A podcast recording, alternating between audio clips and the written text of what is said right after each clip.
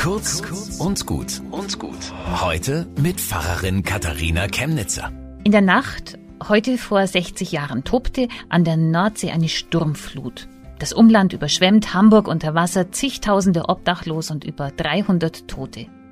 Dieses Hochwasser hat sich tief ins kollektive Gedächtnis eingebrannt. Und die damals halfen, die hatten alle noch den Krieg erlebt. Ehemalige Soldaten und Offiziere, die haben strategisch gedacht und gehandelt.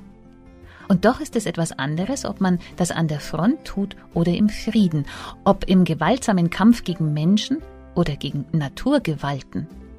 Jetzt wurde ihre Opferbereitschaft, ihre Kraft und ihr Mut nicht missbraucht zum Krieg, sondern gebraucht, um fremde Leute aus den Fluten zu retten, Tiere zu bergen und Opfer zu trösten. Seit damals gibt es immer wieder Fluten, aber auch immer diese kostbaren Bilder von Menschen, die das Größte tun, anderen helfen. Bis zum nächsten Mal.